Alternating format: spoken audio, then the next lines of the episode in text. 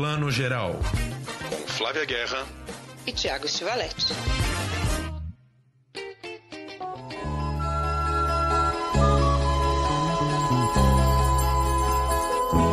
Fui eu que se fechou no muro e se guardou lá fora.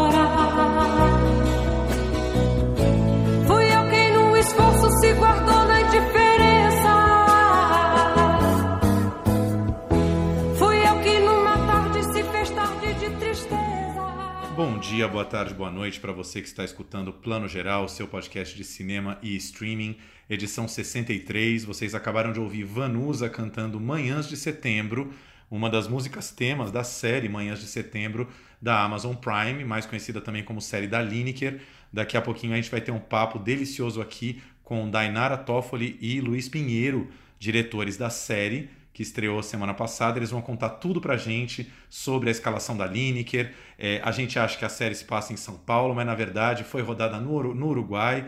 E muito mais, né, Flavinha? Bom dia, boa tarde, boa noite. É isso aí, Thiago. Tem muita coisa boa essa semana e a HBO acho que veio para ficar. A gente vai falar mais sobre isso também. Pois é, HBO Max. Eu confesso, Flávia, que assim, agora na pandemia, trancado em casa, o meu novo brinquedinho, né? Toda a idade a gente tem um brinquedo de criança. Meu novo brinquedo de criança é uma plataforma de streaming nova, né? Chega, a gente assina, fica bobo ali procurando. Nem vai ter tempo de ver muita coisa, mas você fica ali rodando. É, virou meu brinquedo novo.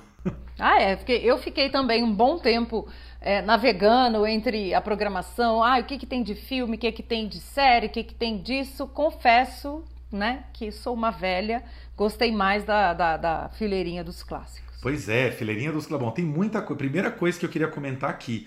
é, a gente já desconfiava que isso podia acontecer, já chegaram chegando com promoção, né? Eles tinham dito que a assinatura multitelas lá seria 28 reais por mês, já fizeram uma promoção de 50% de desconto, ou seja, 14 reais por mês, que é um negócio inédito para produtos HBO, né? HBO sempre foi a, o pacote mais caro da TV paga, caríssimo tal. Agora estamos podendo ver toda e qualquer série da HBO, mais um monte de filme da Warner, mais os clássicos por 14 reais ao mês. Tá baratíssimo.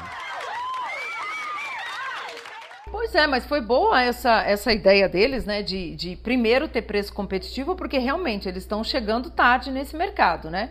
Já tem aí Netflix, Amazon, Google Play, a Globoplay, né, as pequenas, né, como o Embaúba, o Belas Artes, o não, tem uma lista incrível. Então, como é que você se coloca nesse mercado? Claro, o catálogo é incrível, né? Porque as produções originais, só as produções originais da HBO já são maravilhosas, né? Principalmente as séries. E aí, precinho bom, né? Para atrair aí o assinante. Vamos ver se esse preço se mantém, né? Ele tá atrativo agora no começo. Depois vamos ver como é que fica. Pois é, que eu me lembre quando eu assinei, enfim, a promoção vai até final de julho. Quem fizer essa assinatura até 31 de julho paga essa metade do preço. E é por um período, não é só o primeiro mês, não. Talvez ali os primeiros seis meses, se não me engano.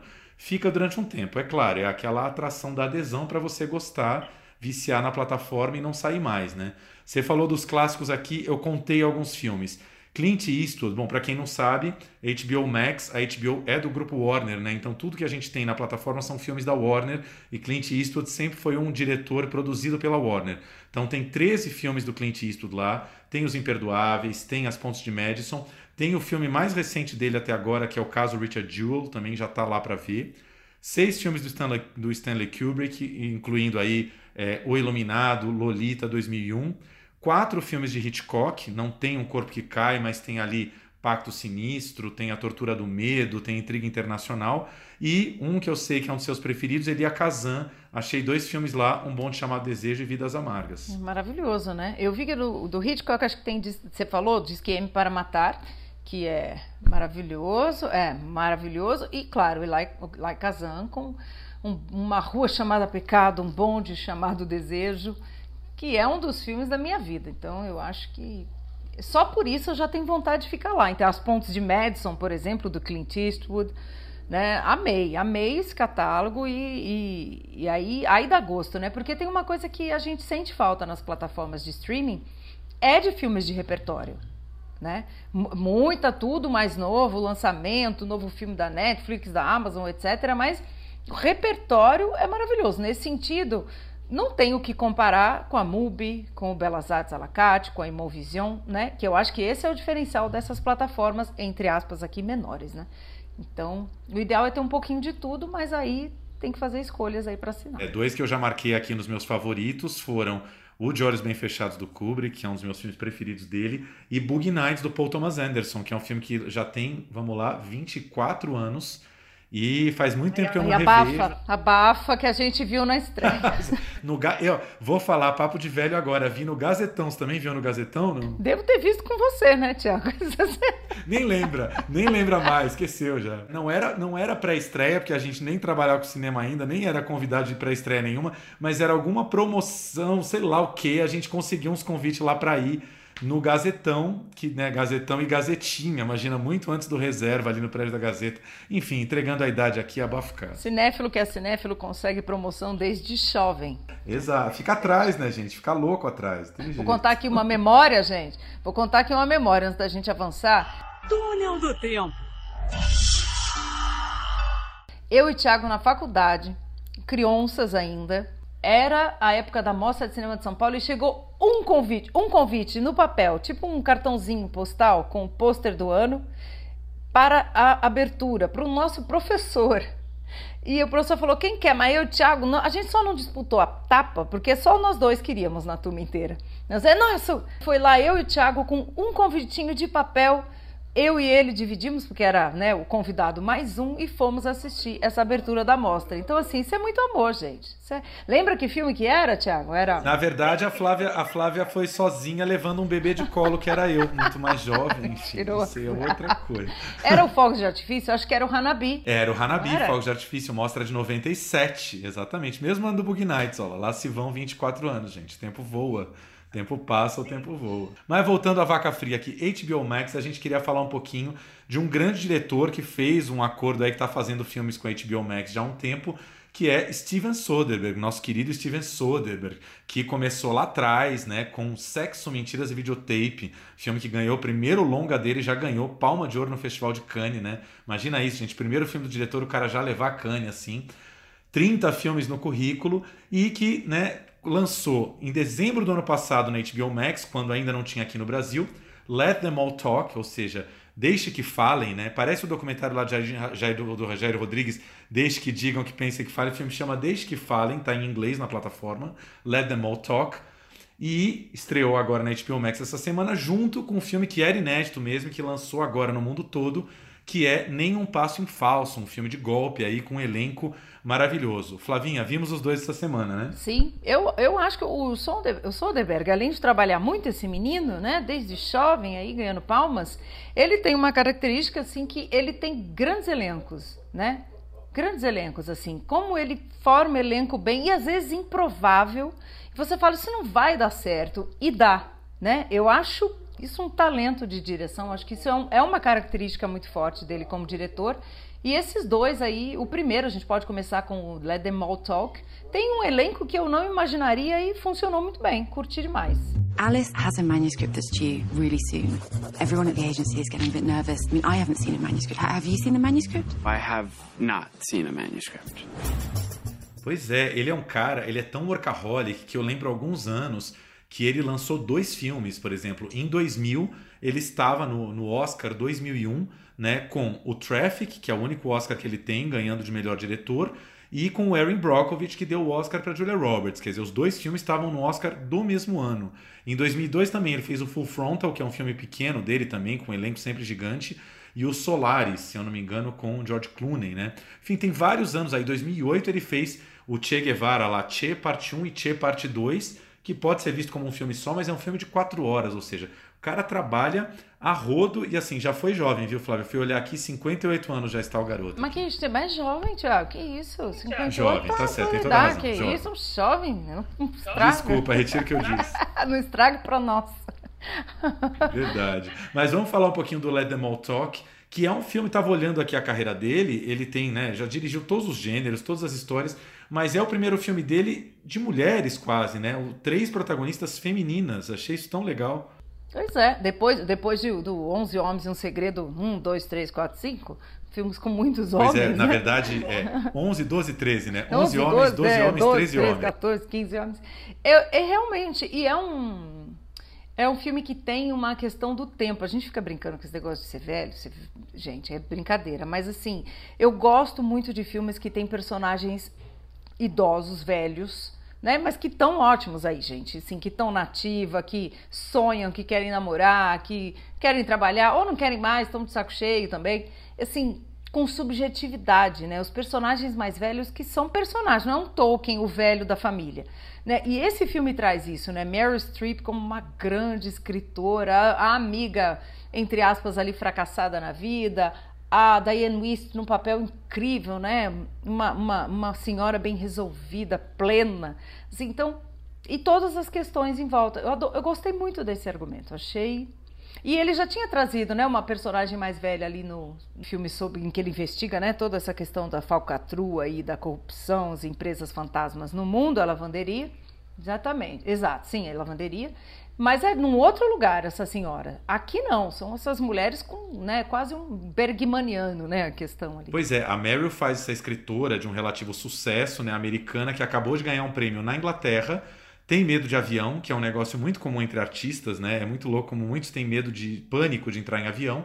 E a é, moça da editora dela sugere de ela fazer essa viagem de navio e ela pode levar convidados. E acaba levando um sobrinho, que é o papel do Lucas Hedges, que é um ator ruivinho, que é uma graça, tô, ando, ando apaixonado por ele nos últimos tempos, que aliás está no filme da Michelle Pfeiffer que a gente comentou outro dia, O Saída Francesa, e ele também pega um cruzeiro com a Michelle Pfeiffer, ou seja, virou um ator de pegar cruzeiro com divas de Hollywood dos anos 70, 80, 90. Maravilhoso menino. Tá contratado aí na Queen Perry, né? Tá contratado pelo pessoal da Queen Perry. Tá- Ele é patrocinado pela Royal Caribbean, eu acho, alguma coisa assim. E aí ela chama essas duas amigas. A Diane Wist faz a amiga do bem, a amiga fofa que continua amando a Meryl. A Candice Bergen, que é uma atriz maravilhosa e muito subestimada, que tem grandes papéis desde os anos 70, é, fez a série Murphy Brown nos anos 90, viúva de Louis Malle, gente, foi a, a última esposa do, do cineasta francês Louis Malle, né, de Perdas e Danos, de tantos filmes, enfim faz a amiga rancorosa, né? A amiga que acha que a Meryl escreveu um livro que retrata a vida dela. Parece a história também do Desconstruindo Harry do Woody Allen, né? Escritores que usam as pessoas da vida para fazer livro e as pessoas morrem de rancor. E ela é essa amiga rancorosa, né? É, é- ela é rancorosa, mas ela também tem questões ali, né? Ela, ela tem certeza que o personagem inspirado nela acabou com a vida dela também. Então, dentro da lógica dela, você entende esse rancor, né? E eu gosto muito, porque é, né, gente? Todo autor ele pega, obviamente, aqui questões da sua vida, não tem como. Não que ele vai contar ipsis literis, mas uma característica de um amigo aqui, outra aqui, outra ali. Nesse caso, parece que a coisa é muito forte, né? Eu, eu curti muito e gosto como a Meryl se relaciona com o sobrinho dela também, né? Que é uma coisa quase maternal. E, e eu gosto muito de um diálogo, vocês, quando assistirem, vão ver, quando ela fala pro, pro garoto, né? Porque o garoto acha que ela tá tendo um affair, um caso, e ela fala, quem ele, o sobrinho fala, quem é esse cara? Ela fala, olha, além de você, é a única coisa que me faz andar para frente, né? Continuar caminhando. Então, assim, e, e eu gosto disso no roteiro. Essas grandes frases, elas saem meio bobas, né? Elas saem desavisadas. Isso é uma frase do motivo da vida da mulher. Depois você vai entender mais ainda o que, que é. E, e- e isso é solto, assim, de um jeito trivial. Gosto muito disso no roteiro do filme e, e, e nesse personagem do sobrinho, né? Que ele é- parece um bobão, falando frases bobas ali, mas ele é um cara muito observador. For years now, she's been hinting that she's revisiting one of her characters, so I booked her on the Queen Mary 2 with her two friends and her nephew. Here's to picking up the conversation where we left off. And here's to reconnecting the gang of three we used to be. Pois é, a gente estava falando aqui que o Soderbergh fazendo esse grande filme feminino, mas na verdade é uma roteirista mulher, tá? Roteiro, uma roteirista iniciante mulher, a Deborah Eisenberg, que era atriz e fazendo esse roteiro. Então, assim, a gente vê que tem né, visão feminina fortíssima dessas três grandes personagens e das inquietações delas aí já nos seus é, quase 65 para 70 anos, eu diria ali, todas as personagens, né? Eu, eu, eu ah, gosto do filme, gosto muito mais do que o outro que a gente vai comentar daqui a pouco aqui, o Nenhum Passo em Falso.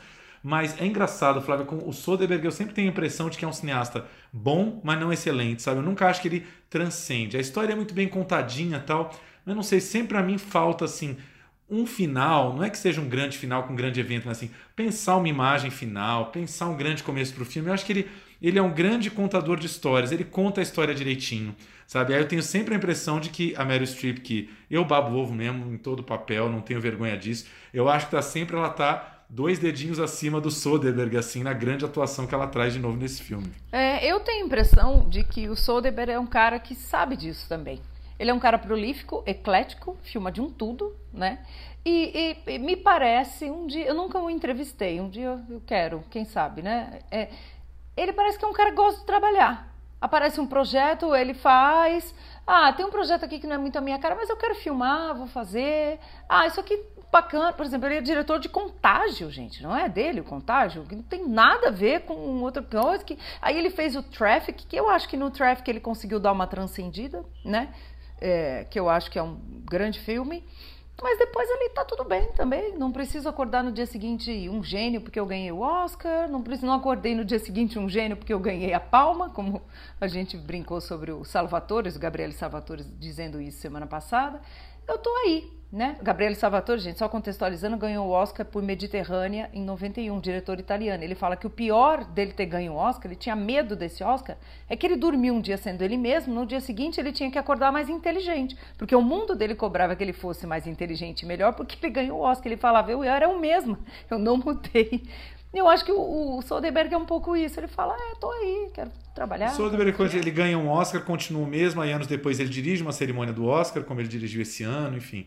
Ele faz pau pra toda a obra, né? Dirigiu a cerimônia do Oscar. Foi dele, aliás, essa ideia ousadíssima que no fim não deu certo, de deixar a premiação do Oscar de melhor ator pro final, esperando, ele mesmo confessou em entrevistas, claro que a gente armou isso, esperando a grande vitória do Chadwick Boseman, a grande consagração do ator póstumo, né, depois da morte, e no fim, não só o Chadwick Boseman não ganhou, como ganhou o Anthony Hopkins, que não estava lá. Ou seja, entra só uma foto do Anthony Hopkins, é isso, gente, um beijo, acabou a cerimônia. Ficou um pouco estranho, né? Foi uma foi uma arriscada. E ele falou, tá, tava na Folha essa semana, entrevista dele pro Leonardo Sanches, falando assim: deu tudo certo, tirando o que não dava pra gente prever, que era justamente os vencedores, né? Foi isso que aconteceu. Pois eu acho que eu teria feito a mesma aposta, entendo ele, mas eu acho que agora a academia vai voltar ao normalzinho, porque o vencedor do melhor filme, alguém vai estar tá lá para pegar. Alguém da equipe vai estar, tá, nem que seja o gaffer que está sentado lá no fundo, alguém do filme vai estar, tá, porque é o homem que não estava lá, né?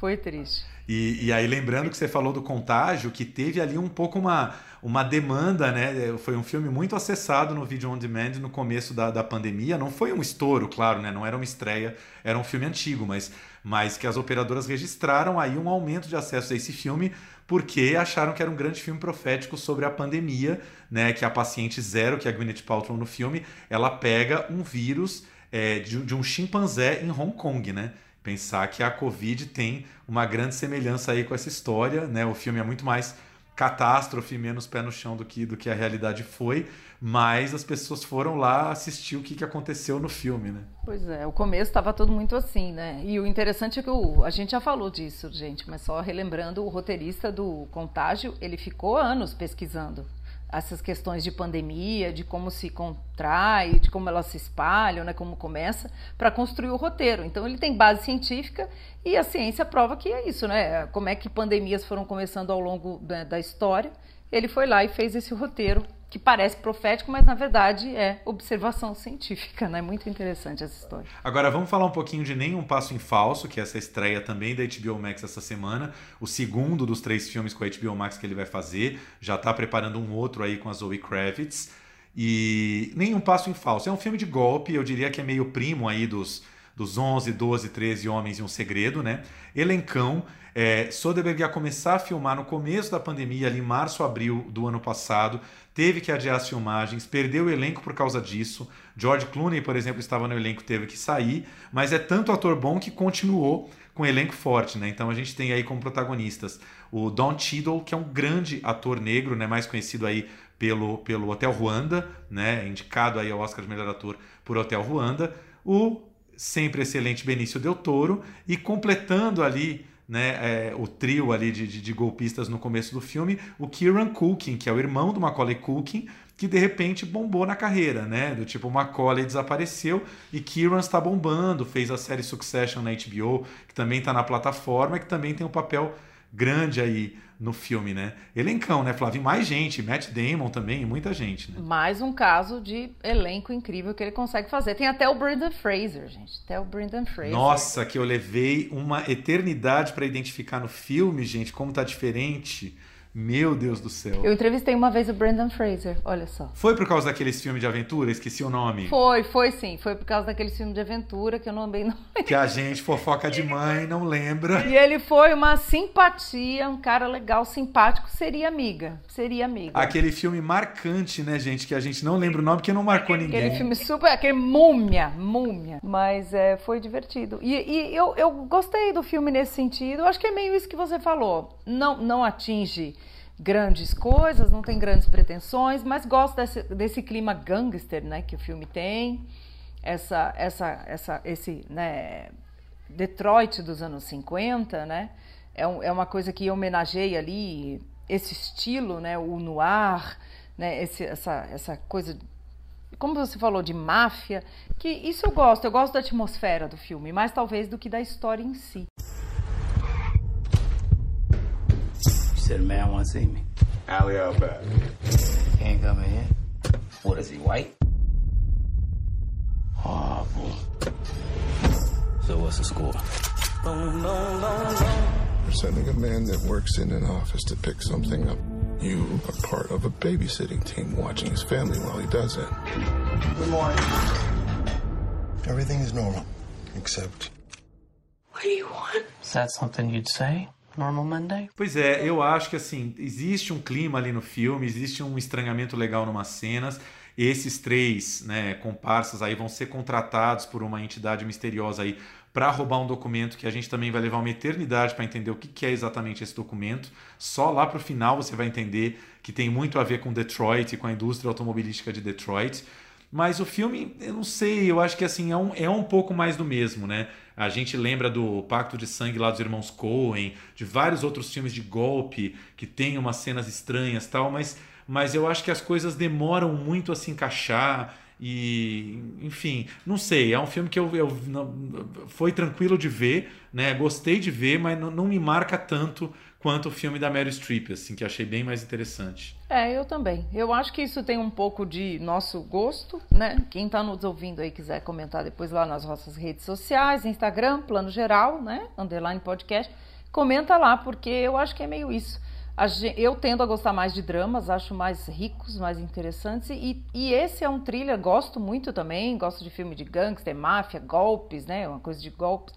Mas eu acho que é isso, é um filme bacana, uma sessão interessante, bem feito, bem realizado. Não, não passa necessariamente disso. Mas é bom que exista em catálogo o tal do filme médio que nós falamos aqui. Né? O, você falou do A Múmia e eu tava com a Múmia do Tom Cruise na cabeça, que é mais recente. Ele fez a Múmia lá nos anos 90, né? Mas eu tava pensando em outro, eu tava pensando em George, o Rei da Floresta, gente. Que ele era o bonitão meio comédia de George, o Rei da Floresta. Este é Brandon Fraser. George of the Jungle. Foi esse aí, George of the Jungle. George of the Jungle. Exatamente. Exatamente. Em, em, Los Angeles. E confesso, gente, ele, ele é uma simpatia. Achei ele bem simpático. Tem atores que a gente é, é, entrevista, né, Tiago, que são muito protocolares, estão lá naquela agenda. E até entendo, porque às vezes eles têm que dar 30 entrevistas seguidas, todas as perguntas parecidas né? Ninguém tem às vezes bom humor para tanto. E eu achei ele um cara super divertido, bem humorado, ou bom ator. E só para encerrar o assunto Steven Soderbergh, lembrando também que tem uma série dele, é produzida por ele, estrelada pela Sharon Stone, que está no catálogo da HBO Max, chamada Mosaic, Mosaico em inglês, né? Mosaic que também fiquei bem curioso. Você chegou a ver, a ver algum episódio, Flávio? Ainda não, né? Não, vi, vi só o comecinho, não consegui avançar porque eu fui para os filmes, depois eu volto e a gente comenta. Muita coisa, gente. Não... Porque também tem isso, tem série que é da HBO, mas tem série que já era da Grife Max, então assim, é uma série de 2018 que passou batidíssima, não lembro nem de ter ouvido falar na época. Para mim, a Sharon Stone tinha voltado forte agora no na série da enfermeira, na Ratched, né? Mas ela já tinha estrelado essa série em 2018 e como eu amo Sharon Stone, vou dar uma conferida lá também. Flavinha, Festival de Cannes, você essa semana já está trabalhando a todo vapor aí para o Canal Brasil, entrevistando as pessoas. O Festival de Cannes começa nesta quarta-feira, dia 7, na França. O que, que você já tem para nos contar?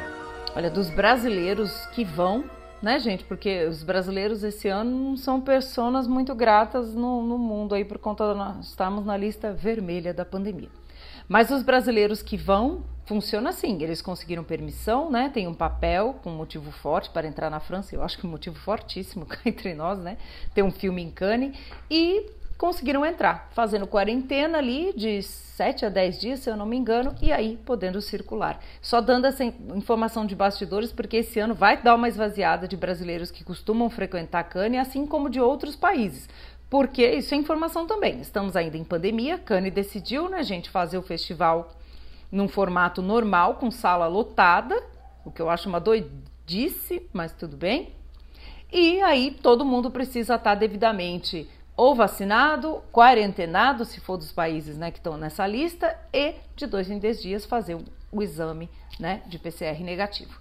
Dito isso, os brasileiros estão muito animados, Tiago. Eu conversei com Kleber Mendonça Filho, que é júri desse ano, coisa mais linda, nos representando. Kleber está super animado, feliz também o pessoal do, da, do Medusa, Anitta Rocha da Silveira, a atriz, a protagonista, Mária Oliveira, a Vânia Catani, produtora, vão representar o filme na quinzena dos realizadores. E tá todo mundo com essa sensação, né, Tiago? Muito feliz de estar lá, assim como Carinha Inus, que mora em Berlim, né, brasileiríssimo também. E com uma sensação estranha do, do, desse momento do Brasil, né? Então tem essa sensação dúbia que eu acho que todos os brasileiros estão vivendo um pouco, né, Tiago? Sim, mas acho que é o momento de falar né, de Bolsonaro em todas as entrevistas. É, Kleber, eu não sei porque essa posição de júri é sempre complicada, você não dá entrevistas, né? Queria muito que o Kleber estivesse numa posição esse ano para soltar o verbo que a gente sabe que ele solta. Aquele ano do Aquarius foi maravilhoso, com todo o protesto do impeachment, contra o impeachment da Dilma no tapete vermelho, né? A posição de júri do festival, na verdade, você fica quietinho ali, só andando com sua turma, vendo os filmes, né? Às vezes tem até uma orientação de você não ficar lendo muito as notícias sobre os filmes que estão saindo, você tem que formar a sua própria opinião. Mas a Vânia, que também, Vânia Catani, que é uma produtora super politizada, super de esquerda, né? Super defensora da nossa política cinematográfica dos editais, eu acho que essas pessoas têm, têm muito que falar, né? E botar a boca no mundo mesmo e, e se fazer ouvir, porque Cannes está aí para isso, né? Para juntar pessoas do mundo todo e, e a gente falar um pouquinho da nossa, da nossa dor de viver nesse governo Bolsonaro. Com certeza, mas o Kleber, quando foi júri de Berlim ano passado, né? Parece faz tanto tempo, mas foi ano passado, em 2020. Ele deu declarações fortíssimas e a minha conversa com ele também foi muito boa. Vamos escutar um pouquinho o Kleber falando justamente dessa questão do Brasil de hoje e ele como júri lá em Cannes. Eu acho que o Brasil está passando por um momento muito ruim, claro, na, no nosso país, né, do ponto de vista sanitário, do ponto de vista de respeito à população brasileira.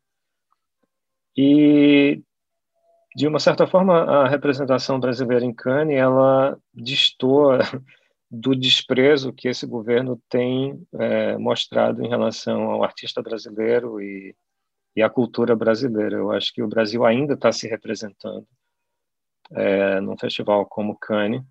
E é curioso porque eu, eu observei muito isso nos últimos dez anos, que eu viajei muito com meus filmes, com Som Redor, Aquários e Bacurau, e de cinco anos para cá, depois do golpe, com, especialmente com Aquários e Bacurau, é muito curioso como o governo, esse tipo de governo, né, pós-golpe, Temer, agora com esse presidente, é, eles demonstram um, um, desprezo muito grande pela cultura e a própria ideia de representação brasileira no exterior foi destruída com esse Itamaraty, que é uma vergonha. Né? E é curioso porque quando o artista brasileiro viaja, ela representa o Brasil. Né? É, ele ou ela ser um tipo de diplomata do Brasil, uma espécie de representação natural do Brasil. Então, Anitta com o filme dela na quinzena, Karim Ainus com o filme dele na, na, na, na seleção oficial, eu naturalmente participando do Festival de Cannes como júri, interagindo com as pessoas, nós representamos o Brasil. E isso me deixa feliz de uma certa forma, né? Porque nós somos cidadãos brasileiros, a gente se expressa artisticamente, a gente fala livremente. Então, acho que nós somos, é, nós ainda somos uma representação de um país que está numa situação muito triste, que é uma situação é, compreendida fora do Brasil. Né? No exterior, a grande questão é o que está acontecendo com o Brasil, né? o que, que fizeram com o Brasil. E eu acho que toda a questão em torno da pandemia e do meio milhão de mortos apenas é, transformou isso em algo ainda mais dramático, né? É isso aí, posição super estratégica do Kleber. Ele é um cara que sempre se posiciona muito. Vamos ver como é que vai ser a abordagem da imprensa internacional e a coletiva do júri, essa sim, lá em Cannes. É, você tem razão, Flávia. Eu esqueci disso, né? É, eu não sei, eu sei se o Kleber vai dar muitas entrevistas individuais porque é júri, mas tem a coletiva do júri e tomara que tenha, que surja essa oportunidade na coletiva do júri de falar de atacar Bolsonaro. Às vezes vem, às vezes não vem essa oportunidade, porque o assunto lá é outro, né? Mas tomara que venha. Com certeza, ou de defender o Brasil, né? É, esse é o ponto aqui. E a nossa participação também. Eu conversei com o Karim Ainus, que é queridíssimo, eu sou derramada. Tiago também é, já veio aqui conversar com a gente, já já ele volta também. Mas eu conversei com o Karim e ele está muito feliz, obviamente, de lançar numa sessão especial. O filme não está em competição, O Marinheiro das Montanhas, que é um filme muito biográfico dele. E ele também comentou sobre a representação do Brasil em Cannes esse ano. Vamos ouvir um pouquinho o Karim. queria que tivesse mais, assim, né? Eu acho que a gente tem uma cinematografia tão, tão cheia de vida, né? Para dizer o mínimo, assim, né? Tão diversa, tão cheia de vida, tão pulsante, entendeu? E, e eu fiquei muito alegre quando eu, né? O Cristiano escreveu, o Thierry escreveu e tal, mas fico um pouquinho triste também, é pouco. Acho que é pouco porque a gente é, assim, eu acho que eu sinto falta de outros de, de outros autores, outras autoras. Eu acho que é, es lo que hay, pero eu sinto falta demais, mas eu acho que é lindo o filme da Anitta na quinzena, assim, fico super orgulhoso de ter o Kleber no júri, assim, eu acho que é super importante. Então, eu acho que é isso, eu sinto falta de ter um pouco mais de cinema brasileiro lá, mas ao tempo, já que são esses filmes, vamos tentar é, fazer bonito, assim, com, com o que a gente tem, né, assim, então vamos vamos tentar tirar o melhor proveito disso, mas é uma pena, assim, uma pena também, porque não é só pelo número de filmes, mas eu acho que eu acho que a gente precisa de esperança com relação ao Brasil, não, não só com relação, a, com relação à vida mesmo, né, porque o que a gente tem é uma catástrofe acontecendo, mas com relação ao cinema em particular, é, eu acho que teria sido importante não só pelos números, pelo número de filmes que estão lá, mas acho que isso né, dá mais esperança para a gente continuar fazendo, da gente continuar, né, ainda mais que é um que é uma área né, de atividade econômica de atividade cultural que está sendo tão está sendo tão ferida, né, nos últimos anos, né? Então, mas enfim, eu acho que a gente vamos, vai ser bonito. Acho que depois tem Veneza, tem Locarno. Eu tenho certeza que os festivais são são, são faróis, é, é o que eu estou dizendo, são faróis importantes e que e que certamente haverão outros filmes lá. Esse é Carinha Ainus, maravilhoso, né? Ele traz essa, esse otimismo, esse olhar crítico ao mesmo tempo. Lembrando que tem também Sideral de Carlos II e Céu de Agosto de Jasmine Tenuti, concorrendo aí uma palma de ouro. Já pensou, Tiago, se sai uma palma pra gente nesse ano tão difícil, né? Seria lindo ter uma palma, ainda mais para um curta, que eu sou suspeita. Tiago também sei que é, nós amamos curta-metragem. Então, eu acho que seria um prêmio lindo. Tô torcendo o mundo pro Carlos II e pra Jasmine e toda a equipe que eu sei que estão lá em Cannes. Pois é, eu, eu confesso que eu, eu entendo que o carinho falou, mas eu, eu tenho viés otimista. Eu, eu acho que eu estava tão pessimista, achei que esse ano a gente ia conseguir tão pouca coisa em Cannes, que eu até no fim fiquei muito feliz de ter o Karim com um documentário, Anitta na quinzena, curta-metragem. Tava esperando menos, sabe? É, é, entendo o que ele fala, a, gente, a nossa produção tinha que estar tá mais pujante e não tá por causa desse desmonte que esse governo promoveu, esse escroto desse Mário Frias no Ministério da Cultura, na Secretaria do Audiovisual, enfim. É, tudo isso é, é mortal para um cinema que depende de, de mínimos editais, né? Mas enfim, por conta de tudo isso, por esse momento horroroso que a gente vive, eu fiquei até feliz da gente ter aí é, quatro, cinco, seis participações. Rodrigo Teixeira sempre com suas produções internacionais, enfim, né? A gente tem uma outra coisa ali aparecendo. Sim, a gente tem os projetos também, tem um documentário que está no, nos, nos, laboratórios de DOC, a gente tem curta na Cine Fundação, né? Tem, os, né? tem, tem as paralelas, as atividades, e o que eu sinto que vamos ter menos é isso tudo que eu falei no começo, né, gente? É, esse ano, todo ano, há muito tempo, desde que eu e o Tiago começamos a ir para Cannes, eu comecei em 2007, o Tiago né, em 2008, sempre teve uma comitiva de brasileiros lá, né, representando o nosso cinema nas sessões e também no mercado. O mercado é imenso, recebe mais de 10 mil pessoas por ano ali para ver filme do outro, negociar, fazer reunião, acordo de coprodução, comprar filme, vender. Então, assim, essa pujança do Brasil e tem um corner do Brasil, né? um stand ali no mercado, é uma feira mesmo. Né? E isso é muito importante. Os brasileiros estão virtualmente, eu sei, né? porque esse ano também tem o um mercado virtual, mas ter a nossa comitiva ali é importantíssimo né? para tudo. Então, isso eu tenho certeza que os brasileiros que vão esse ano vão sentir essa falta, sim. É um ano muito particular, mas assim mesmo é um ano que tem que estar tá marcando presença. Com certeza. Bom, Cane começa é, dia 7 agora, quarta-feira, com o filme de abertura Annette, do Leos Carrax, com o Adam Driver e a Marion Cotillard. Acompanhe a gente no Terra, plano geral, barra parceiros, barra plano tracinho geral, ou busca Terra Plano Geral, lá que a gente já vai aparecer. É, nós dois, principalmente a Flávia que está cobrindo aí para o Canal Brasil, colocando informações, porque enfim, é, Cannes é um festival com novidades diárias que não dá só para a gente ficar no semanal aqui do podcast, né? Vai ter muita coisa para comentar. E última coisinha que eu queria comentar do festival, Flá, não sei se você viu, acho que saiu hoje ou ontem isso. Saiu no final da semana passada, que vocês estão escutando na segunda-feira, que eu achei um passo importantíssimo para a Cannes. Disponibilizaram dois documentários do Cannes Classics online no site do festival. Um documentário sobre o próprio Festival de Cannes, chamado é, Pedaços de Cannes, do Emmanuel Barrault. Barrault? Não, Emmanuel Barnot e o outro sobre a grande atriz Olivia de Havilland, que morreu aí com mais de 100 anos, a atriz do E o Vento Levou, um documentário chamado Olivia de, de Havilland, A Insubmissa, da Daphne Baivir. Os dois documentários estão disponíveis no site do Festival de Cannes, abertos. Cannes, que nunca foi um festival super digital, colocando aí, disponibilizando documentários bacanas para todo mundo ver durante o festival. Já dá para sentir um quentinho no coração, né? Ah, dá, porque nós que estamos aqui cobrindo da sala de casa, estamos muito chateados, né? Não, a gente acha tudo maravilhoso, seguimos, mas a verdade é que a gente queria estar cobrindo em loco, né, e trazendo tudo para vocês. Fica para o ano que vem, a gente não desiste, né, Tiago? É isso.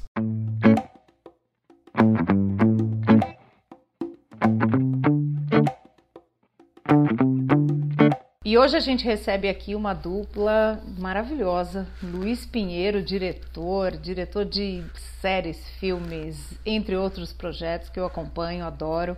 Dainara Toffoli também, diretora de séries, cinema e agora parceira, não agora, gente, eles já são parceiros de vários outros trabalhos, mas parceiro desse projeto que nós vamos falar hoje aqui, que é Manhãs de Setembro. Luiz, por acaso, já começo aqui, foi indicado ao Emmy por uma série no GNT, né, o Modern.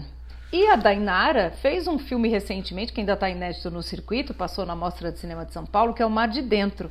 Os dois projetos falam muito do feminino e da maternidade. E aí vocês dois se encontram nesse projeto que também tem tudo a ver assim. Eu agradeço de vocês estarem aqui com a gente, Tiago também. E quero já jogar essa pergunta aqui, já quero saber como é que é essa história, né, que vem também com a maternidade central aí. Eu teve uma hora que eu me dei conta de, dos meus trabalhos, uh, quando eu fiz o Mulheres Alteradas, o, o longa, que 90 e tantos, nove em dez trabalhos que eu tinha feito tinham protagonistas femininas.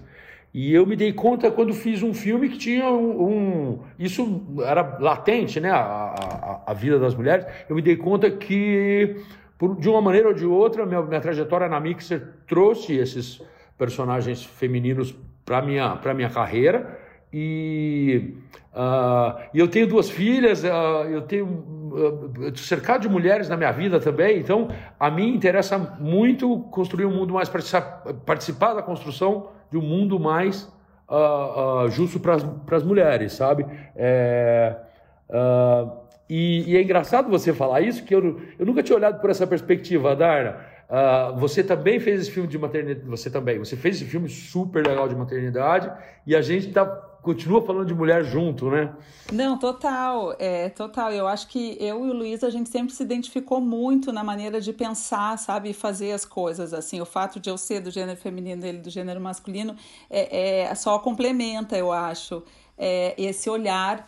E, e, e a questão da maternidade, eu acho que daí no meu caso foi um, foi um pouco diferente, né, como mulher, diretora, é, muito uma falta de espelho, né, que a gente sempre sentiu, uma falta de espelho no audiovisual, né, que o audiovisual ele sempre teve aquela mulher objeto, né, aquela mulher produto, né, para ser consumida por um homem, a, a, imagem dela ou no própria trama, no enredo dos filmes, né.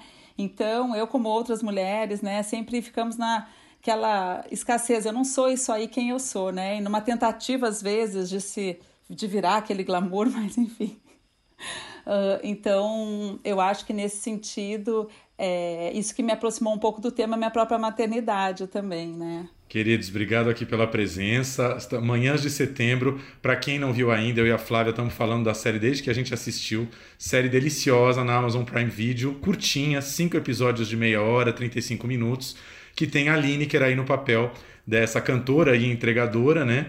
Uma mulher trans que descobre que tem um filho de 10 anos de idade com uma amiga, né, com uma pessoa que ela teve lá atrás no passado, ela não sabia que tinha esse filho, esse filho aparece na vida dela. Queria perguntar para vocês um pouquinho desse elenco maravilhoso. Além da Lineker, a gente tem é, Karine Telles fazendo essa amiga, a Lady, né, uma ambulante que né, tem muita dificuldade aí financeira, vive dentro de um carro. Tem esse casal inusitadíssimo que é o Paulo Miklos com Gero Camilo, Tomás Aquino do, Bacuré, do Bacurau. Queria saber, principalmente, começar falando da Lineker. Assim, eu li uma entrevista ela dizendo que ela passou por um teste. Então, assim, teve testes, teve, teve algumas candidatas aí é, vistas por vocês antes de chegar na Lineker? Não, não, não, foi um, não foi um teste que ela passou. Assim, ela fez uma leitura dramática comigo lá na frente. E foi de cara. A Ana, Ana Luísa Paz, que é a nossa, que é a nossa produtora de casting, um dia, belo dia, né? Antes, antes da gente testar, antes da gente começar a fazer, já na prospecção, de, nas primeiras reuniões, ela falou assim: a Lineker é atriz e quer fazer o papel. Uh, isso na minha cabeça foi instantâneo, quase assim, né? Bateu a Lineker para nós, eu falei: eu quero a Lineker Uh, eu gostaria de fazer uma leitura com ela e depois dessa leitura nós, a gente vai entender. E aí marcamos essa leitura na, na O2. Foi uma leitura no estúdio, uma leitura dramática, mar, marquei, fiz algumas marcas, uh, uh, como a gente reproduziu uma cena dos roteiros que ainda estavam, que estavam sendo finalizados e tal. É, e eu fiquei encantado, né? Eu fiquei encantado com o tamanho do acting dela. Fiquei encantado com a possibilidade dela de ser uma atriz de cinema e fazer um acting pequeno, onde as emoções são sutis e as emoções são passadas gradualmente no, no, no olhar e nas expressões. Ela tem uma doçura e ela tem um queixo de rainha, assim, sabe? Ela, o queixo dela parece que aponta para o infinito, assim. É, é, muito interessante isso para a gente. Então, ela, ela, a, a doçura da lírica me fez ter certeza que a gente, uma coisa que a gente queria tirar do papel, que era uma Cassandra, que era casca grossa, era ter uma protagonista que não era uma pessoa afável, que não era uma pessoa perfeita, que não existe isso, né? Ah, essa, essa doçura da Lineker, junto com essa postura dela, ah, me fez crer que ela era perfeita para esse, esse papel. Ah, logo nessa primeira leitura, a gente fez uma leitura com a Lineker e a gente não testou ninguém, quer dizer, não abri teste para a protagonista Cassandra. Eu, nós contratamos a, a Lineker de cara. E foi assim com a Karine também. Uma vez, uma vez que tínhamos a Lineker, né? Já com a gente, o mundo também se abriu para o cast, que já era muito interessante a nossa primeira escolha, né? Então a Karine veio e se identificou demais. Eu, eu, a gente, nós imaginávamos a, a, a Karine na pele da Lady desde o começo também, desde antes. A Karine veio de uma vez, o Tomás veio de uma vez e o Paulo veio de uma vez. O papel do Gero passou, deu uma volta porque não, não tinha pintado o Gero ainda, aí a hora que pintou o Gero veio fácil também para o Gero. Eu, eu no, no papel do, do, do, papel do Gero tinha outros pensamentos também, mas sempre, sempre foi o pensamento de uh, da gente alcançar esse tom que não que foge aos trejeitos uh, uh, tradicionais, esse tom que, que tem uma naturalidade uh, não importa a, a, a opção de, de gênero e não importa a gente a gente tem uma naturalidade, uma neutralidade assim, busca uma neutralidade que é que é bem realista, né, nesse sentido. A Dana já estava comigo, Dana, quando, quando veio a... Não. Quando eu cheguei já estava a Lineker, Já estava né? a Lineker, é. é. Quando eu cheguei já estava a Lineker. Quando eu cheguei já estavam os roteiros, né, prontos. Depois teve um, um pouco de modificação, mas assim, foi pouco. E já estava a Lineker. Eu fiquei muito impressionada. Eu falei, Luiz, eu tenho que fazer essa série contigo de qualquer jeito. Vai ter que ter diretora. Cassandra? Que nome feio. É, mas antes chamava Clóvis. Vixe, piorou. O moleque aparece depois de 10 anos me cobrando atenção. Ó, a gente mora aqui, tá? Justo agora, sabe? Tô arrumando minhas coisas. Ah, meu filho, esquece teu pai, tá? Você viu? Nem é mais um pai, assim. Eu não tenho culpa. Eu nunca soube. E daí rolou, foi muito bom. Daí depois não ia ter mais, daqui a pouco ia ter de novo. Daí quando eu vi, eu entrei, eu falei, agora não saio mais, tô aqui, ninguém me tira. Porque desde o início, quando eu li os roteiros e vi a opção pela Lineker, eu falei, meu, essa série vai ser muito especial de fazer mesmo, assim, né? E o elenco todo é super talentoso, engajado, né? É, com uma interpretação para né, mais intimista assim né do que algo assim com uh, muito desenhado demais etc então era bem o que a gente estava procurando. Foi muito forte isso assim né desde o início. Foi. E nesse nesse dia nessa leitura com a Lineker uh, as músicas da Vanusa as músicas que a Vanusa interpretou sabe e ela, e ela falou: Olha, Luiz, eu não tenho muito contato com, a, com, as músicas da Vanusa, mas eu sei a Maybe, da Janis Joplin, que a Vanusa cantou. Eu falei: Tá bom, então canta.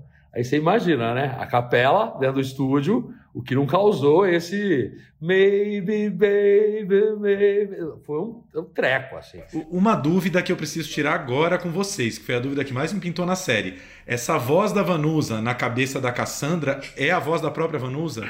Poderia ter sido, né? Porque assim, ela, ela morreu ano passado, daria tempo de ter gravado, mas é uma voz muito parecida, é, é isso que vocês conseguiram. Desde o começo, da, da, da, os primeiros passos do projeto, a Vanusa já estava num estado que inspirava muitos cuidados e que a gente nunca conseguiu ter contato pessoal com ela. A gente conseguiu sim. Uh, mandar, uh, mandar o projeto para ela, mandar tudo através do, dos herdeiros, através do, do filho, e eu espero que ela tenha olhado, porque o filho era muito animado com o projeto.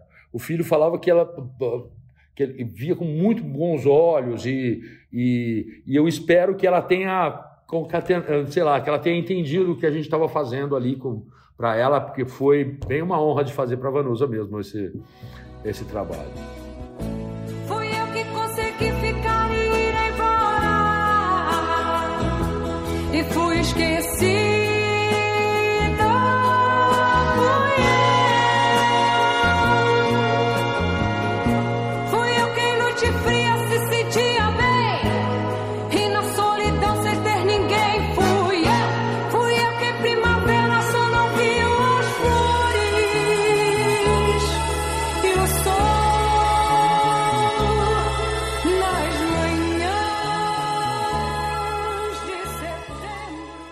Então a gente quer o furo aqui de quem é a voz. Ah, a voz, a voz é o seguinte, a voz é da Elisa Lucinda. Olha só. Maravilhosa.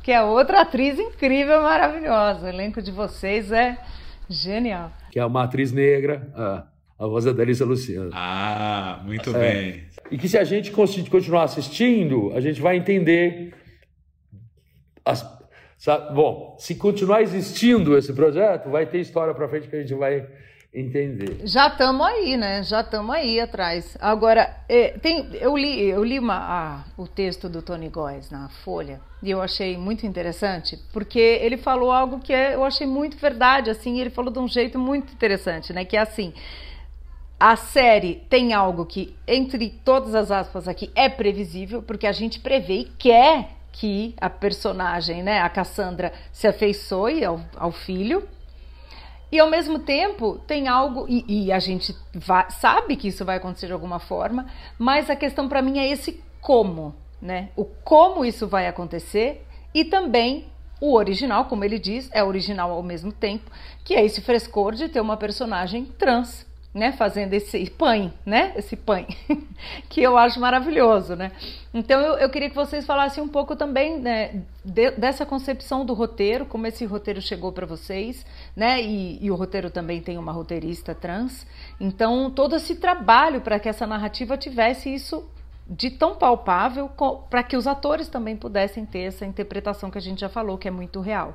Né? Então, o real também vem do roteiro, queria saber um pouquinho. Tem uma questão que eu acho super importante hoje, que é essa questão da dramaturgia, sabe? O mais importante é a jornada do personagem, não o plot exatamente, né? O que, que vai acontecer, a aventura que vai acontecer, o que, que vai acontecer. Então, assim, o que vai acontecer é, é, pode ser previsível, mas como vai acontecer, como é a jornada desse personagem, as características dele, ainda mais não sendo uma pessoa previsível, porque Cassandra não é, ela é dura e suave ao mesmo tempo, né? Então, é, isso é o que faz com que eu acho que essa esse caráter humano, assim, uh, era o que a gente estava buscando, né? Que, tipo, trabalhar em cima mais de dramaturgia, né, Luiz? É, então, é, é, ela, ela vai rejeitar esse menino e o mínimo que ela vai uh, quando a gente conseguir fazer ela rejeitar o menino de uma maneira crível, o mínimo de, de, de, de quando ela se volta minimamente para o menino, isso vai emocionar a gente e a, a, a e a história vai andar. Uh, você vê que a gente pula algum, alguns na nossa na, na apresentação, na, na nossa apresentação, por ter, por a gente já saber, por a gente já entender que é previsível, que é uma situação inevitável, né? Ela tem um filho, ela vai ter que conviver com aquele filho de um jeito ou de outro, enfim. Uh, a gente pula, pula pedaços né, na narrativa. A gente uh, parece que ela não vai, de repente ela foi, sabe? Ela já foi, eles já foram. Então essa característica de, de, de da, da, Cassandra sai coincide muito com a letra da Vanusa. Fui eu que quis ficar e ir embora, sabe? Tem várias características da Cassandra que coincidem com a música Manhã de Setembro, meio, meio, meio por encanto quase assim, sabe? É, a Andréa Barata Ribeiro me chamou lá na, na, na, O2 por ocasião da, do Amazon Prime Video estar vindo para o Brasil para um primeiro pitch, pitch para uma bancada internacional e tal. E tinham vários. Levei projetos meus, ela tinha projetos delas e tal. E tinha essa página, que era do Miguel de Almeida, do, do jornalista Miguel de Almeida, editor, editor jornalista. Ah, que era Manhã de Setembro, já com o título Manhã de Setembro, já com a Cassandra Trans, e quando eu li no primeiro, no primeiro parágrafo que, que o menino chamava ela de pai, eu agarrei aquele negócio e falei, André, isso a gente precisa fazer, sabe? E, e daí para frente a gente veio desembocar na, na, na série, de lá para cá. Foi muito interessante também esse pitch em inglês, esse primeiro pitch uh, uh, para o Amazon Prime Video mundial. Então tinha uma negra americana, tinha um dinamarquês gay, tinha um, um sabe, era multicolorido e multi, uh, uh, era muito amplo, ali, muito cosmopolita essa banca, né, de, de, de, avaliação dos projetos, uma banca mundial. Quando eu falei da, da, da Cassandra, eles pulavam na cadeira, sabe? A reação era, era uma coisa louca, assim. Desde daquele dia para cá, foi um crescendo e um, e um, e um tratamento que, a, que o Amazon Prime Video deu para a gente em todas as etapas desse projeto, foi muito, muito interessante. Porque sempre trataram a gente com, com uma pérola e sempre trataram a gente com a liberdade editorial total e de roteiro uh, ah, para levar adiante essa história. Né? Eu ia perguntar bem isso, Luiz. Queria saber um pouquinho mais assim, é, como é que esse vai e vem com a Amazon, por exemplo? Eles, eles leem os, os episódios, eles sugeriram acréscimos ou cortes. A coisa da duração dos episódios foram vocês que decidiram. É, e, e, eu queria entender, pelo que você falou, eles já estavam em busca de um projeto da diversidade que vocês encaixaram muito bem aí, né? É, então. É, bom, eles, eles, eles, claro, os roteiros têm o caminho de aprovação deles, eles interferem sim, eles têm dois, às vezes três. Uh, analistas uh, roteiristas lidando com o desenvolvimento do roteiro todo o tempo. Uh, isso, durante a, a, preparação desse, desse, projeto, eles mandaram um showrunner gringo, veio uma moça para um, um workshop com a gente, veio uma moça dos Estados Unidos, de, de, de LA, diretora e, e, e, produtora executiva de, um, de vários projetos lá, veio ler o nosso projeto e veio dar um, dar um pitaco no nosso projeto, e por uma semana a gente ficou discutindo com essa com essa uh, showrunner, vamos dizer, com essa diretora americana. E, e, eu vou te dizer, foi muito proveitoso esse workshop para a gente, sabe? Ele, ele, ele trouxe uma coisa que a nossa história ela estava lá, sabe? Só que a nossa história, o nosso blim blom, que a gente chama, né? A, a cena do blim blom, ela, ela vem, vem para cá, sabe? A cena do blim blom é praticamente a primeira coisa que acontece. A gente entende que a Cassandra tem a vida dela e blim blom, né? Assim, então, a, a gente...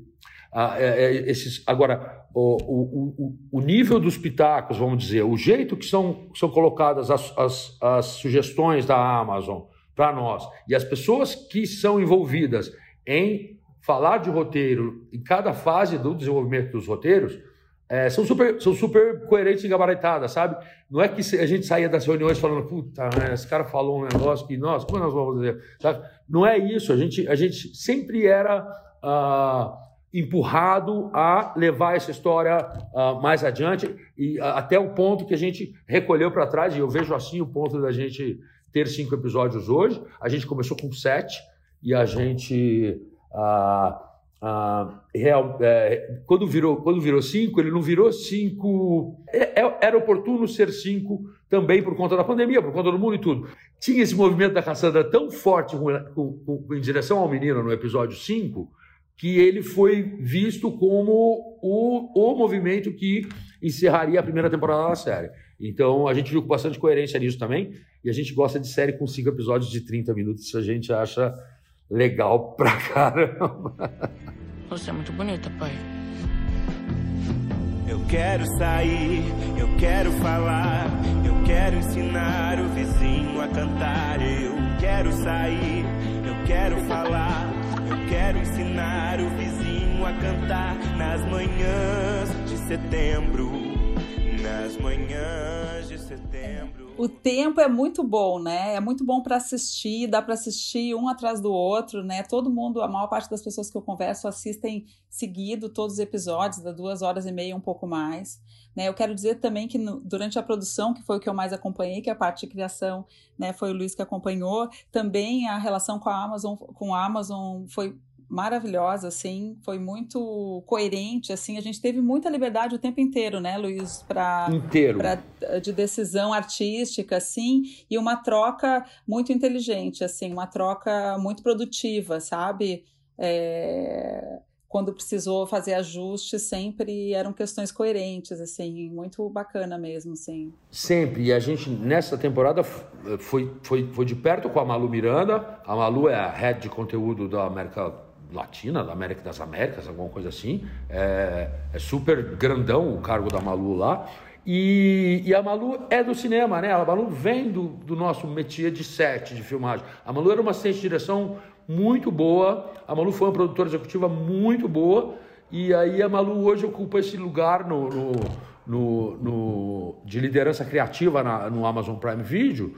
E, então é muito bom trocar com alguém que troca que troca a bola no mesmo, no mesmo lugar que a, que, que a gente, sabe? É muito fácil trocar com a Malu Miranda uh, sobre dramaturgia, mesmo montagem, mesmo na, na, na, nas fases de montagem, de sonorização, de montar o trailer, tudo a Malu teve muito perto de mim, de nós, nesse, nesse processo. Eu queria fazer uma pergunta aqui de produção. Você falou né, da, da questão da Amazon, da montagem, e eu fiquei muito curiosa. A série foi filmada uma parte no Uruguai, é isso, por conta da pandemia. O que é, então, agora eu fiquei curiosa, gente, é uma coisa de making Toda, off. né? Foi filmada, foi filmada, foram 41 diárias no Uruguai. Só duas, eh, a gente te, nós tivemos duas diárias em São Paulo, que foram diárias de drone, de câmera, de câmera moto, né? Não câmera car é, que são as cenas da Cassandra andando pela cidade e as cenas de drone. E as outras diárias foram todas feitas lá, porque era uma maneira de fazer a série. A gente também se questionou muito quando a Bel Berlink, que é a produtora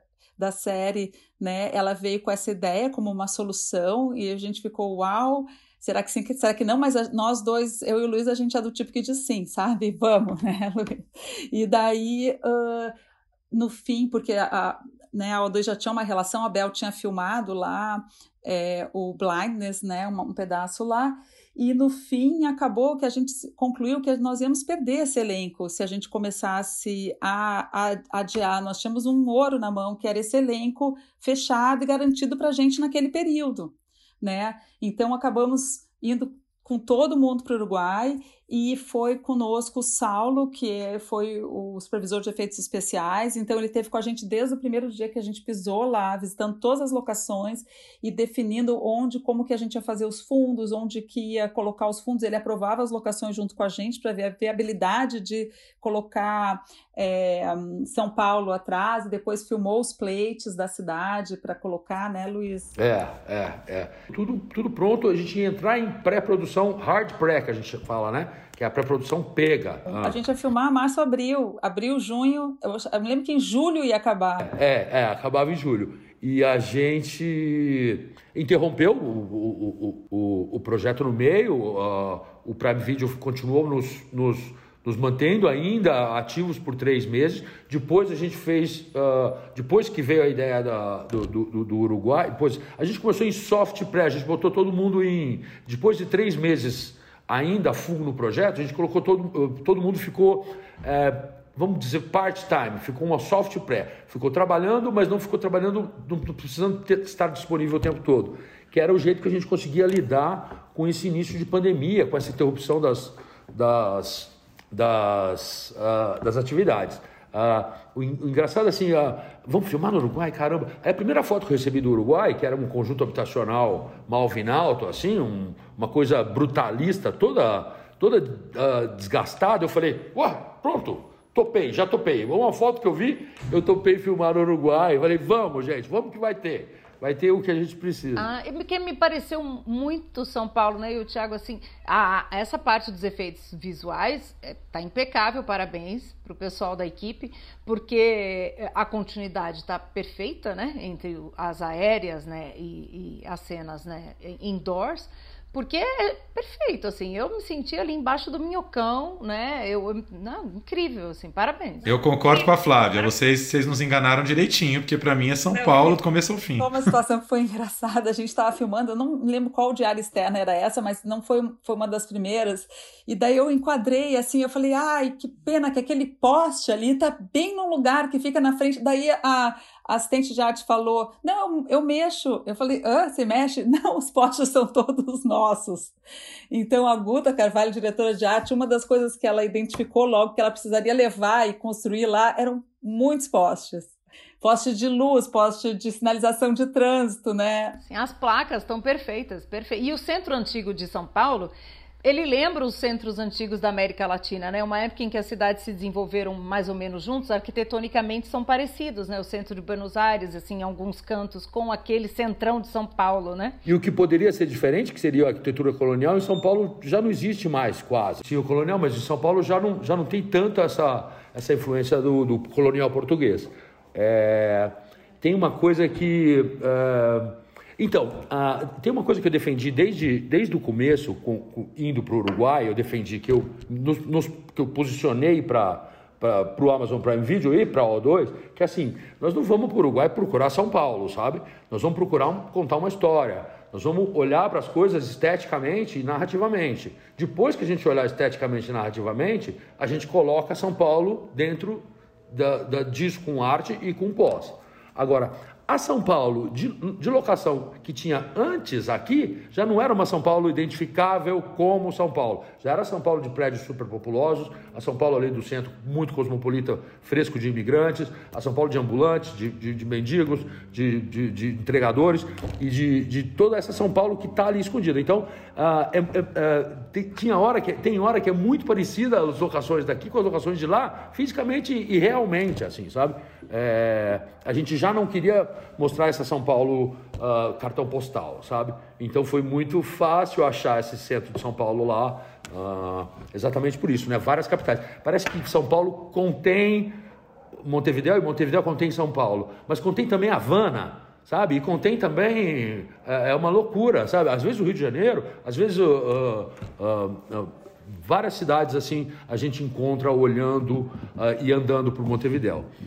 É muito, muito interessante. O Luiz falou aí que a gente vai entender ainda a voz da Vanusa numa segunda temporada. Queria só confirmar, vocês já têm o sinal verde segunda temporada ou estão aguardando aí? Não, não tem, não tem ainda não. A gente está aguardando sim. A gente, a gente tem é, aspirações para futuras para a história, sabe? Uh, mas a gente ainda não tem essa confirmação. Não. Agora, agora uma pergunta de fã, porque eu li, estava olhando no site da Mixer aqui a ficha do Luiz, e fala que ele trabalhou num set de Martin Scorsese, gente. Queria que você contasse um pouco essa história, o que, que você fez junto com o Martin Scorsese.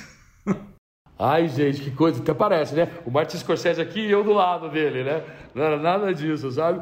Eu tinha uma. Eu fui estudar cinema em Nova York, na NYU, e eu tinha uma amiga, que é a Iris Lemos, que é figurinista uh, e atua muito em Nova York, do, do, do, time polarizado nos Estados Unidos, né? Quem trabalha em LA, quem trabalha em Nova York.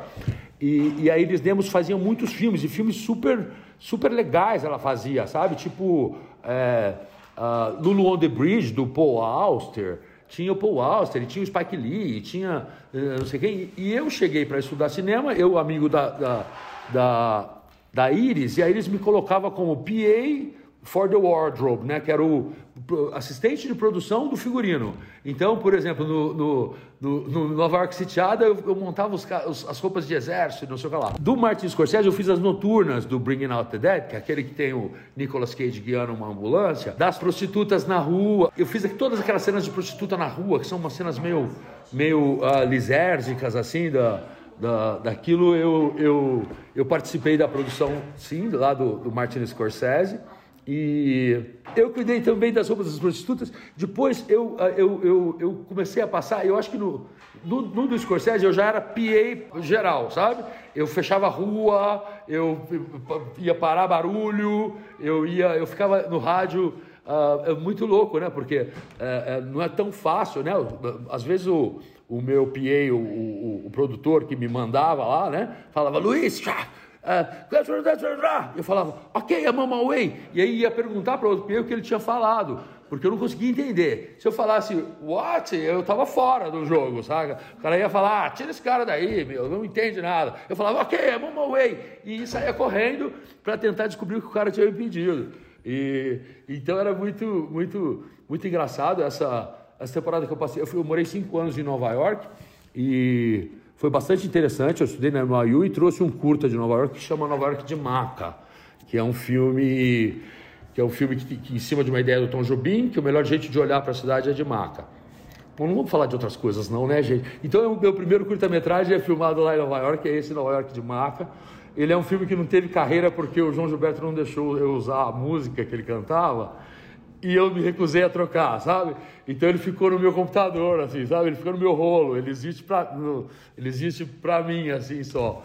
E eu, uh, mas é, uh, uh, é interessante, é legal. Eu fiz um curta também no meu mestrado em Londres e eu usei uma música do Roberto Carlos e eu também não lanço ele comercialmente porque Roberto Carlos, né? Tem essa questão, o curta tem o Roberto Carlos, não dá para eu passar na TV ou eu tenho que abrir e mudar. Dito isso, me fez a ponte com um momento incrível em que tem uma música do Roberto Carlos, que é uma das minhas preferidas da vida, que eu acho maravilhosa, assim. Eu falei, sacanagem, que esse é um momento para você chorar. Sacanagem usar essa música aí, muito bem pensado. Eu falei isso pro Thiago, eu falei, quase que me acabo, entendeu? Então, Como Vai Você é do Antônio Marcos, marido da Vanusa. E o Roberto cantou, então quer dizer, é, aí fica mais fácil de comprar, né? Assim, fica mais fácil de ter, sabe? É, não é autoria dele, não é autoria do Roberto Erasmo, né? Nossa, quando entrava e paralelas, eu me lembro quando eu estava rodando aquela cena e a Lineker começou a cantar, eu falei socorro, assim, você fica olhando assim, vira espectador total. São músicas incríveis, é ou o palhaço, depois que o Luiz escolheu para terminar o quarto episódio, né, que não sabia o que ia ser, daí o Luiz mandou é essa música, daí eu escutei com a música, eu falei, meu, essa música é demais, ficou demais. Ficou, é, realmente, é uma trilha sonora, né? Gravando com a Lineker, gravando as, as apresentações musicais, a gente resolveu gravar live. Então é live o som sempre. Então as várias posições de câmeras as várias passadas são passadas live. Isso deixa o nosso editor de som aqui maluco, né? Os caras ficam loucos com essa, com essa opção, mas a Lineker falava, claro que eu faço, Luiz, eu sou cantora, eu, eu, eu faço, eu, vou, eu, eu faço. Eu falava, eu, eu, gosto, eu também faço. Vamos, Dainara, vamos? Faz, faço. E aí todas as, grava... todas as músicas gravadas, todas as cenas gravadas com performance da, da Lineker são performances gravadas live na, na hora. Elas, elas têm uma diferença. Depois, se você entra no Spotify, na, na trilha sonora da série, que já deve estar tá começando a ficar disponível, como vai você já tem, por exemplo, você vê diferença entre a, a performance da série e a performance masterizada, sabe? Uh, tem, tem aí suas particularidades. É muito legal isso também. Queridos, estamos chegando ao fim. A gente queria agradecer muito a conversa com vocês. Dar parabéns pela série inteira, parabéns por reabilitar Vanusa. Eu também já estou escutando Vanusa no Spotify igual um louco. Né? Um dos méritos da série é fazer a gente redescobrir coisas. E torcendo muito para a segunda temporada, que realmente é o que vocês falaram. Também, além da série ser incrível, ela é curta. Eu estava conversando com a Flávia que assim, a gente está nessa agonia de não terminar séries, né? Tanta série para terminar. E a de vocês é isso, assim, tem que, tem, tem que ter muita falta de tempo para não terminar amanhã de setembro, né? Senta e vê a série de uma pegada só ou duas no máximo. Então, obrigado pela presença e a gente torcendo já aqui para a segunda temporada. Obrigado a vocês. O, tem uma coisa legal no Manhã de Setembro, que ela não é uma série uh, ah, para ser vista só pelo público LGBTQIA+. É, ela é uma série que, que, que, que já que, que, não, que não discute a transformação da Cassandra, não discute a identidade de gênero per se, discute a formação de família, discute o afeto, a validação do afeto das pessoas, ah, ah, esse, esse afeto que nos liga a todos, né? Então, essa essa uh, é uma série que todo mundo pode assistir. Ela não é uma série para nicho, é uma série uh, que todo mundo pode assistir. É isso. Ah, com certeza. Acho que isso é uma das grandes forças dela e eu ia até falar isso agora. Eu essa semana na, na minha coluna na rádio Band News um pouquinho antes de eu entrar para falar, e eu ia falei da série também, o âncora deu uma notícia de uma trans que foi queimada por um garoto na periferia do Rio de, da, é, Rio de Janeiro, e uma coisa horrorosa, e ele foi falando, aquilo foi me dando um, um desespero. E aí logo depois eu entrei para falar da série, assim. Então, e, e quando eu, eu, falei que bom que essa série existe, que, que mais venham, que é essa questão né, de colocar a personagem trans como uma pessoa que está com as suas questões, vivendo sua vida, né, tem altos e baixos, né, uma ponta, uma pessoa, uma coisa tão simples, né, parece tão simples, né, e tão complexa ao mesmo tempo nesse país violento, transfóbico, homofóbico. Essa série já é um tratar esse personagem como ele merece, eu acho que já é um, um adianto maravilhoso. E é uma série sobre o feminino, né? Uma série muito forte sobre o feminino. Os personagens, né? São muitas mulheres, né? E então eu acho que é, no geral todo mundo vai se identificar, mas eu acho que também tem isso, assim, discute muito a questão do feminino, da maternidade, da formação de família, como o Luiz falou. Obrigado, viu, queridos? Até a próxima. Obrigada. Um beijão aí para todo mundo. O Plano Geral vai ficando por aqui. Um beijo até semana que vem.